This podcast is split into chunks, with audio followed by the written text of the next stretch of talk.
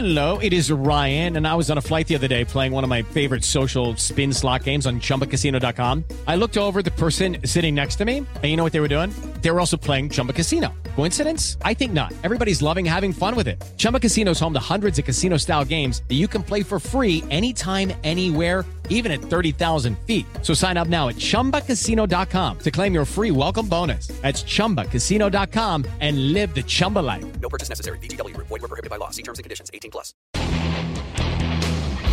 Ciudadanos informados, informando. Este es el podcast de Iñaki Manero, 88.9 Noticias. Información que sirve. Tráfico y clima cada 15 minutos. Una novela que tiene mucho que ver, sí, con el costumbrismo, con las relaciones familiares, pero también con un hecho eh, terrible que hasta ahorita no ha tenido eh, una gran explicación. ¿Qué pasó? ¿Qué pasó en aquel febrero de 2006 con esta terrible tragedia que llenó de luto a, más de 50 familias en México? En Coahuila, en eh, esta zona de Coahuila, que es pues, una zona minera excepcional en México, que ha tenido varios accidentes, este ha sido uno de los más dramáticos, el tema de pasta de conchos. ¿Qué se sabe acerca de pasta de conchos? Hay una investigación también al respecto. Y todo esto viene en esta novela de Mónica Castellanos que se antoja muchísimo, nada más por la explicación, Carbón Rojo, y nos va a llevar de la mano, como siempre, la doctora Tamara Trotner, que ya está de regreso. ¿Cómo estás, Tamara? Qué gusto saludarte. estamos igualmente, feliz, ¿Feliz año? año. Sí, Sí, igual. sí, sí, aquí empezando, además empezando en carpeta roja, porque estamos con este carbón rojo Ajá. De la gran escritora Mónica Castellanos, Iñaki, creo que ya la conocemos, ya hemos Sí. platicado de todas sus otras novelas, me encanta cómo escribe.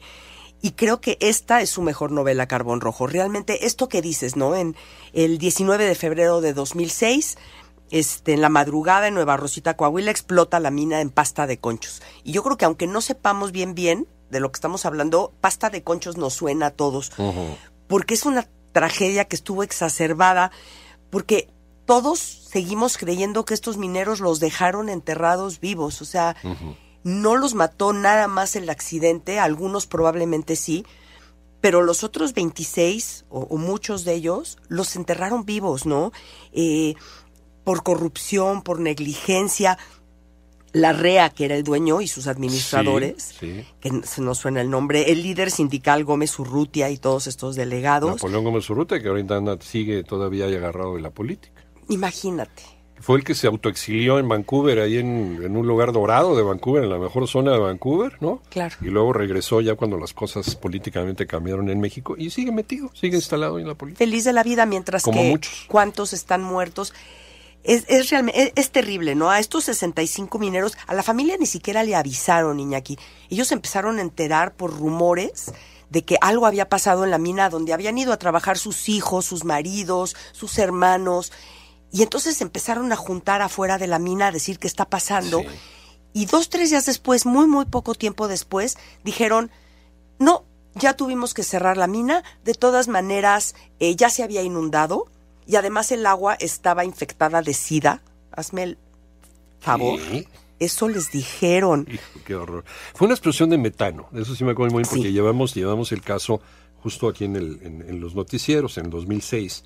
Eh, las minas de carbón, por lo general, hay unos... eh, eh, hay unos empaques de, de gas metano cuando estás trabajando el carbón. Entonces, con el pico, si le pegas al- al- a esta beta de carbón, el pico puede soltar una chispa y puede encender el metano, Claro. produciendo estas explosiones que son, pasa en China y pasa en Sudamérica y pasa en, pasa en todos lados en donde se, se sigue el, el carbón. Uno de los graves problemas es que los mineros mexicanos no tienen forma de protegerse. No, y además las minas, y eso nos los enseña Mónica Castellanos, Sí. es, están muy, muy mal cuidadas, el mantenimiento no se le da, cobran el dinero, se supone que para cambiar ciertas cosas de seguridad y nada más las pintan por encimita, ya no lo sabemos, ¿no? Entonces, estos pobres hombres entran a la mina y no saben si van a salir, nunca saben si van a salir.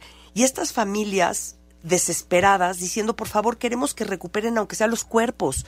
Necesitamos darle sepultura, ¿no? Esto, esto que sentimos que no puede quedarse allá adentro. Y en Pasta de Conchos este ya se quedó esta mina, la mina 8, Sí. pues como un gran cementerio, Sí. porque ahí siguen estos 65 cuerpos enterrados.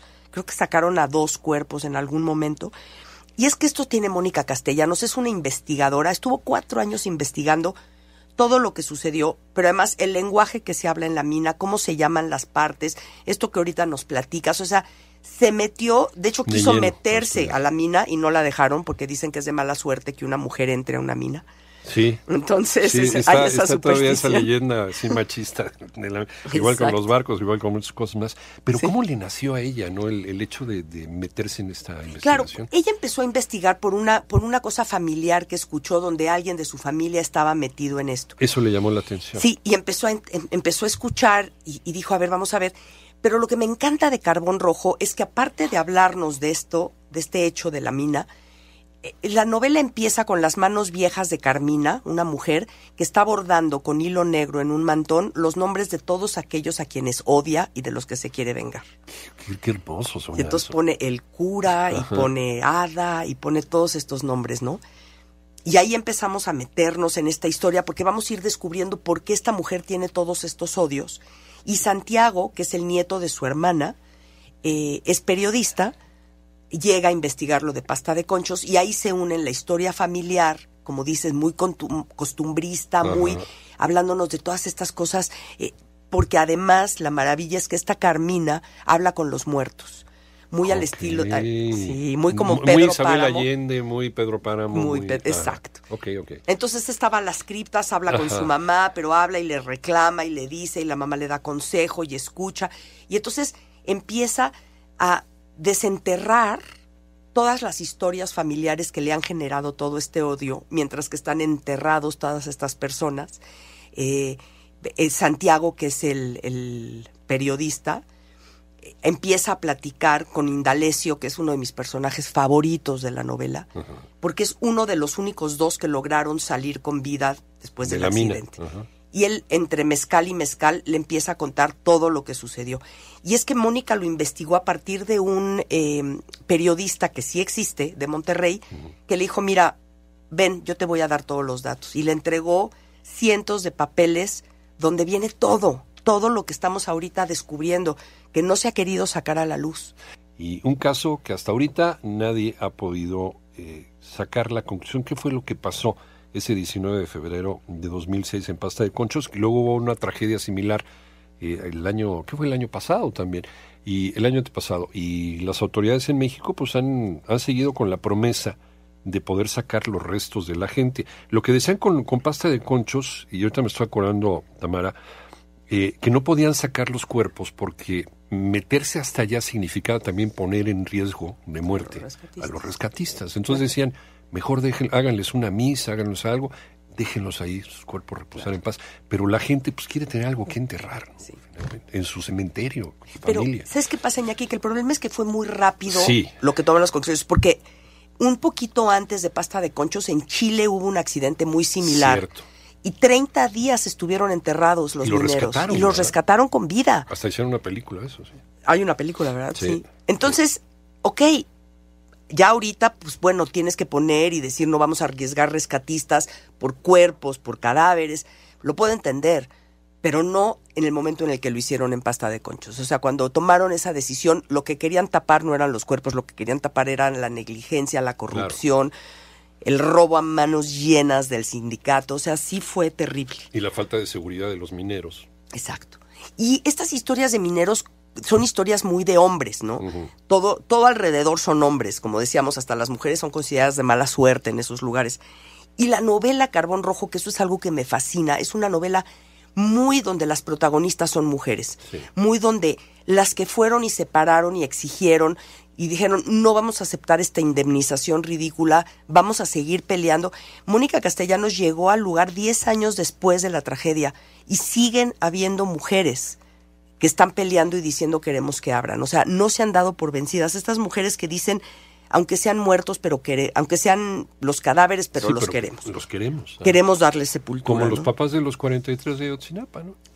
Quieren Exacto. tener algo que enterrar, ¿no? Es que, es que qué desesperación, ¿no? Claro. Porque además esta ligera esperanza de, de, bueno, es que a lo mejor se podría haber hecho algo, Sí, es, es muy frustrante, caray. sí. Entonces está terrible. Y bueno, toda la historia familiar es bellísima, toda la historia de esta mujer que borda los nombres de a quienes odia.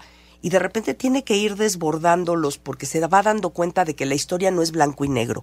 Y creo que eso me encanta eh, en la novela de Mónica Castellanos. Se empieza a dar cuenta que todas aquellas personas a las que ella odia tienen razones y tuvieron razones de hacer lo que hicieron. O sea, no es una novela sesgada, ¿no? No. Exacto, es una novela en la que...